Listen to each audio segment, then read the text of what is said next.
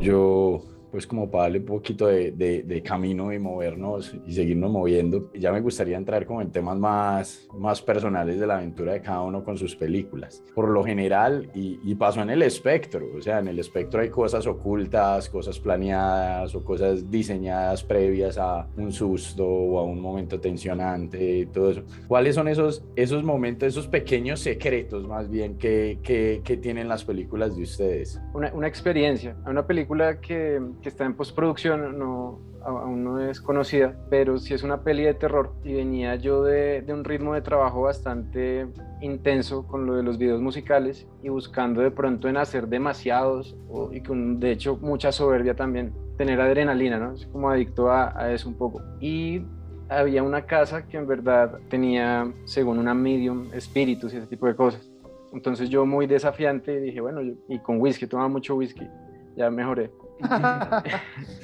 Eh, y sin dormir y, ¿no? y grabando videoclips sin ir al scouting, como desafiando la, la, la, situación a ver qué pasa y siempre pues mi equipo me sacaba adelante, pero estaba muy vulnerable, terminé teniendo el primer episodio psicótico de, de mi vida, tanto que terminé en Santa Marta, no sé, desnudo, mi mamá llorando, 15 días inconsciente, me tocó llamar al productor y cancelar, tenía yo un videoclip para Andrés Cepeda y también llamé y le cancelé, fui grosero con el que me da trabajo por allá en Miami, algo así terrible. Y yo dentro de mi recuperación pensé que había quedado mal porque se me olvidó hablar, se me olvidó eh, comer, estaba muy sensible. Entonces mi familia estaba muy preocupada, me prohibieron muchas cosas, las redes sociales. Y creo yo que fue por haber estado expuesto a, a energías muy fuertes, muy poderosas, en un momento muy vulnerable y de una manera muy irrespetuosa. Con el tiempo, en ese momento me dio mucho, mucho miedo, ¿verdad? Y sí sentí yo que hacía películas de miedo, lo que es el miedo de verdad, de verdad. Y el miedo como a morir, te va a terminar como loco, encerrado. Y yo dije, no, ya hasta aquí fue, que ya frito,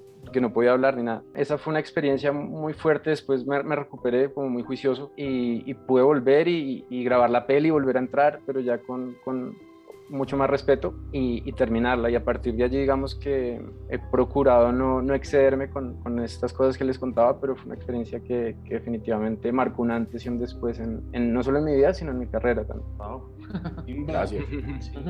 gracias por compartir eso y, uf, puta, felicitaciones por salir adelante de eso. Sí, gracias. Complicado, sobreviví. Uf, fue puta. Y en el terror sobrevivir es muy duro. En, en, en, mi, en mi caso, Alejo, digamos que yo tenía un guion de... Eh, Luz fue una película que se hizo a través de crowdfunding y digamos que yo tenía un guion escrito, eso lo íbamos a rodar ya como a, eh, como a los cuatro meses y yo me fui para el Putumayo porque pues, yo quería hablar precisamente de la naturaleza, del Dios en el que yo creo, que no es el Dios normal, sino el Dios según Spinoza que es el Dios pues que está en todas partes, en miradas, en sonrisas, en absolutamente todo, pero se manifiesta a través de la naturaleza.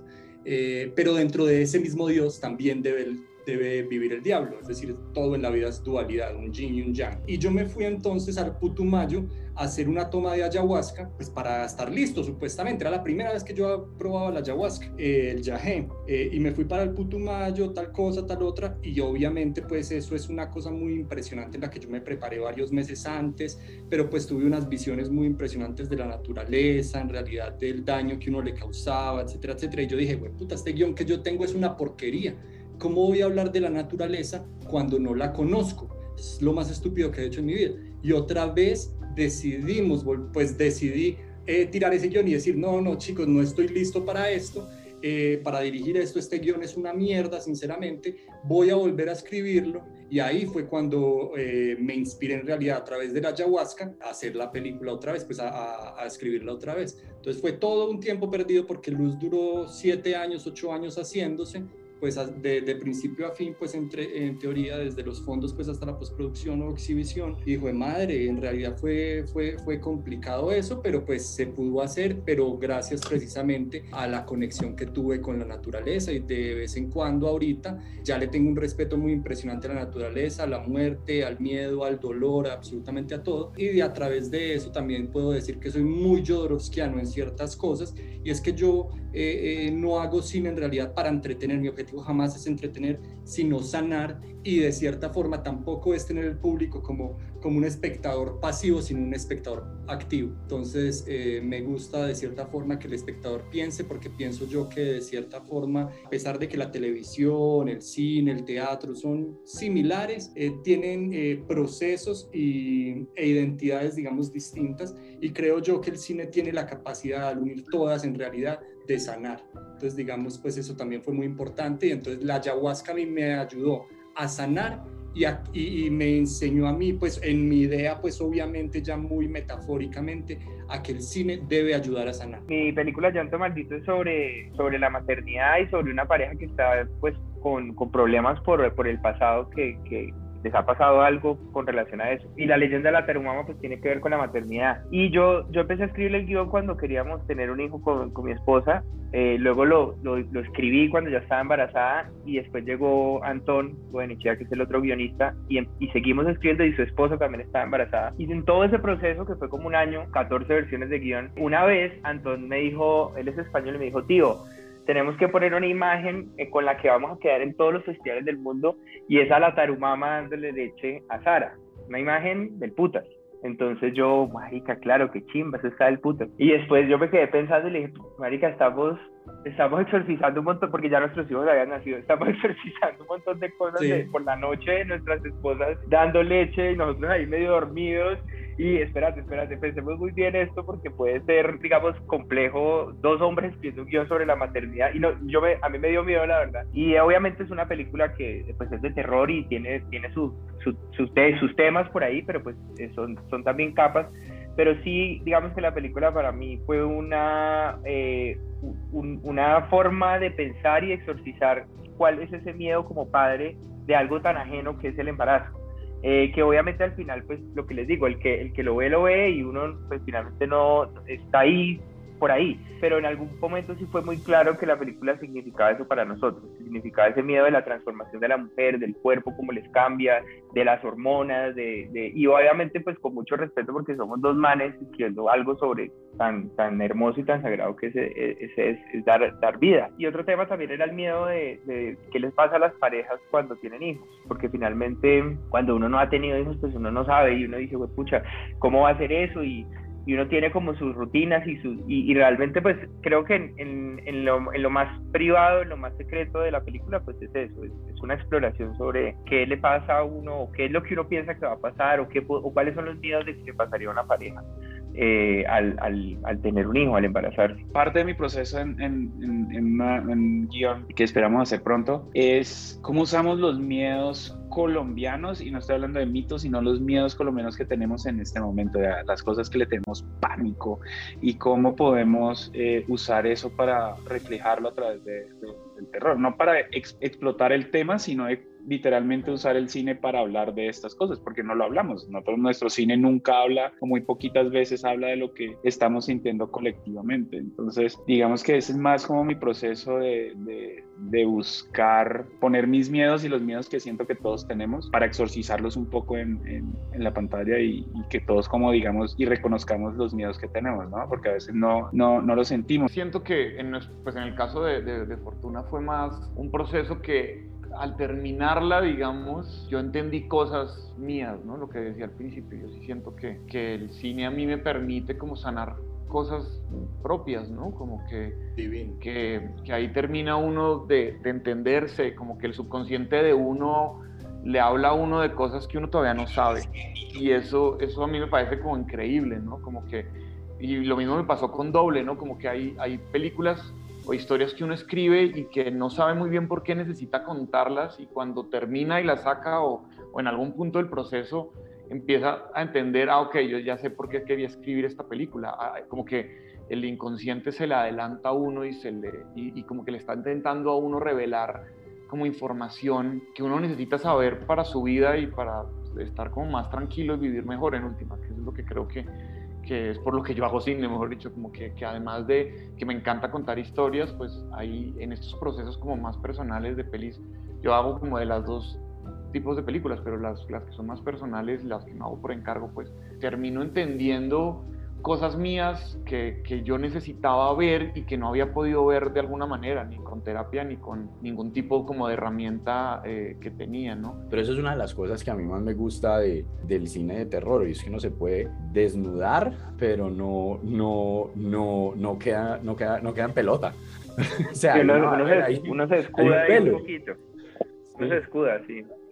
Hay, hay, como, hay como un velo y eso me parece, me parece muy bonito. Ahora, yo quiero, porque yo sé que nosotros hablando y no, y la idea es dejarnos y abrir la conversación a, ver a dónde, nos, a, a, dónde nos lleva esta conversación, pero no quiero sin que nos quedemos sin, sin, explorar y sin decir algo. Es los pelados que están creando hoy. Los pelados que están creando hoy tienen muchas oportunidades yo creo que hay un reto y lo, lo, lo, había notado ahí, es un cambio de mentalidad y todos ustedes han demostrado que se puede, que se puede hacer y cada día nos estamos acercando más a la posibilidad de tener un acto creativo sostenible, independiente de, de alcance, de cualquier otra cosa, de poder hacerlo de manera sostenible. Pero para comenzar, y los que, lo, los que todavía están explorando, ¿cuál es el consejo que ustedes les darían? Mi consejo sería que empezando como es un tema tan, tan difícil y, nadie va a creer en, en, uno, porque sí, hay que tratar de...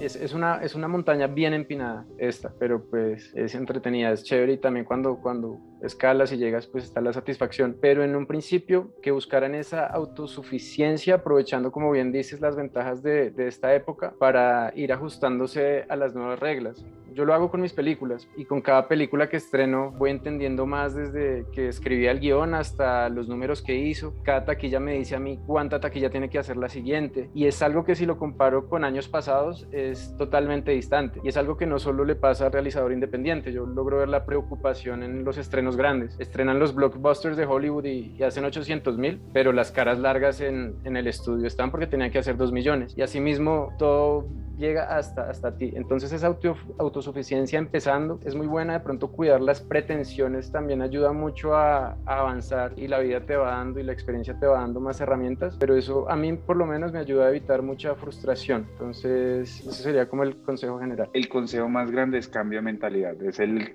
el si se puede es autosuficiencia, hay que arraigarla en la mentalidad de la, de la, de la gente. O sea, todos estamos aquí a punta de, de, eso. Nadie se ganó hasta donde yo sé, nadie con nuestras pelis se ganó un, un, FDC para hacerlo, para hacer terror, para hacer luz, para nada, se ganó, nadie se ganó un, FDC y no nos quedamos esperando ganarnos un FDC para hacer nuestras pelis, sino que salimos adelante como podíamos con los procesos que, que cada uno podía, podía hacer en, con cada peli. Le agregaría es digamos, el, el, elemento de que cada camino es distinto y que uno tiene que ser muy, muy honesto con eso. O sea, hay personas que, que conozco que se han esperado mucho hacer esa primera película y se demoraron 10 años escribiendo un guion y de repente lo escriben y de pronto terminan en, en Cannes. Entonces uno dice, mierda, o sea, pues pucha, bueno, valió la pena la espera. Hay otros que tenemos otro temperamento que no nos aguantamos eso y que la hacemos con lo que tenemos, con la 5D, en mi momento fue como la hice yo, con unas dos versiones de guion, bueno, y fue pucha. Yo sé que le falta falta mucho, pero no importa. Entonces yo creo que cada quien debe escuchar su, su, su camino y, y, ser honesto con eso. Y uno obviamente como director, uno siempre está mirando a los demás, obviamente.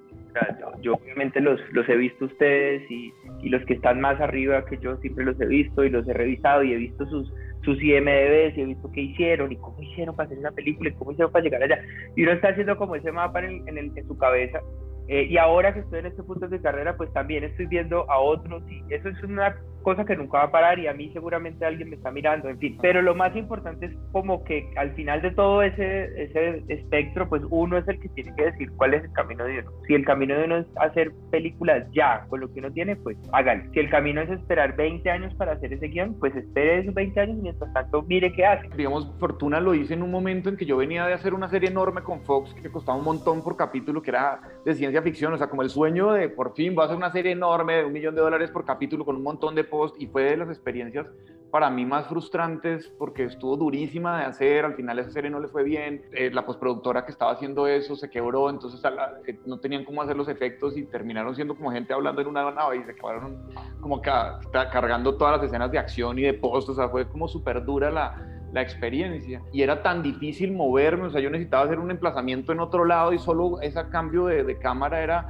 pucha, horas, o sea, era como un elefante gigantesco. Y yo en ese momento lo que quería era hacer una película pequeña entre amigos, donde yo me sintiera seguro, donde yo pudiera poner la cámara y filmar a la hora que fuera y que no tuviera que esperar a nadie y que de hecho con el fotógrafo nosotros lo que hacíamos era filmar esperando la, la luz del sol y entonces filmábamos los planos por las mañanas y los contraplanos por la tarde para tener siempre el, sol en contra, en contra de los personajes, o sea, esperábamos como la luz, teníamos poquitito, muy poquitas luces, donde yo también de hecho eh, ayudaba a montarlas, o sea, como que también es un momento de uno que le pide como en algún momento como decir, no, yo, yo sí quiero hacer una peli de Marvel, a mí me encantaría dirigir una peli enorme y un blockbuster gigante, pero también digamos en ese momento que eso era lo más grande que yo había hecho y creo que hasta ahora es lo más grande que he hecho de, de presupuesto, también eso terminó haciendo que yo quisiera volver como a lo que a mí me gusta hacer es contar historias y estar con amigos y contarlas así, ¿no? También creo que eso fue como, como liberador para mí poder hacer la película así, editarla yo en mi computador, irme de paseo, yo me fui a Los Ángeles luego y a Cartagena, y yo editaba ahí con mi novia al lado en la playa y yo editando la, la, vuelta, así que fue como, como un proceso que yo también necesitaba como pasar.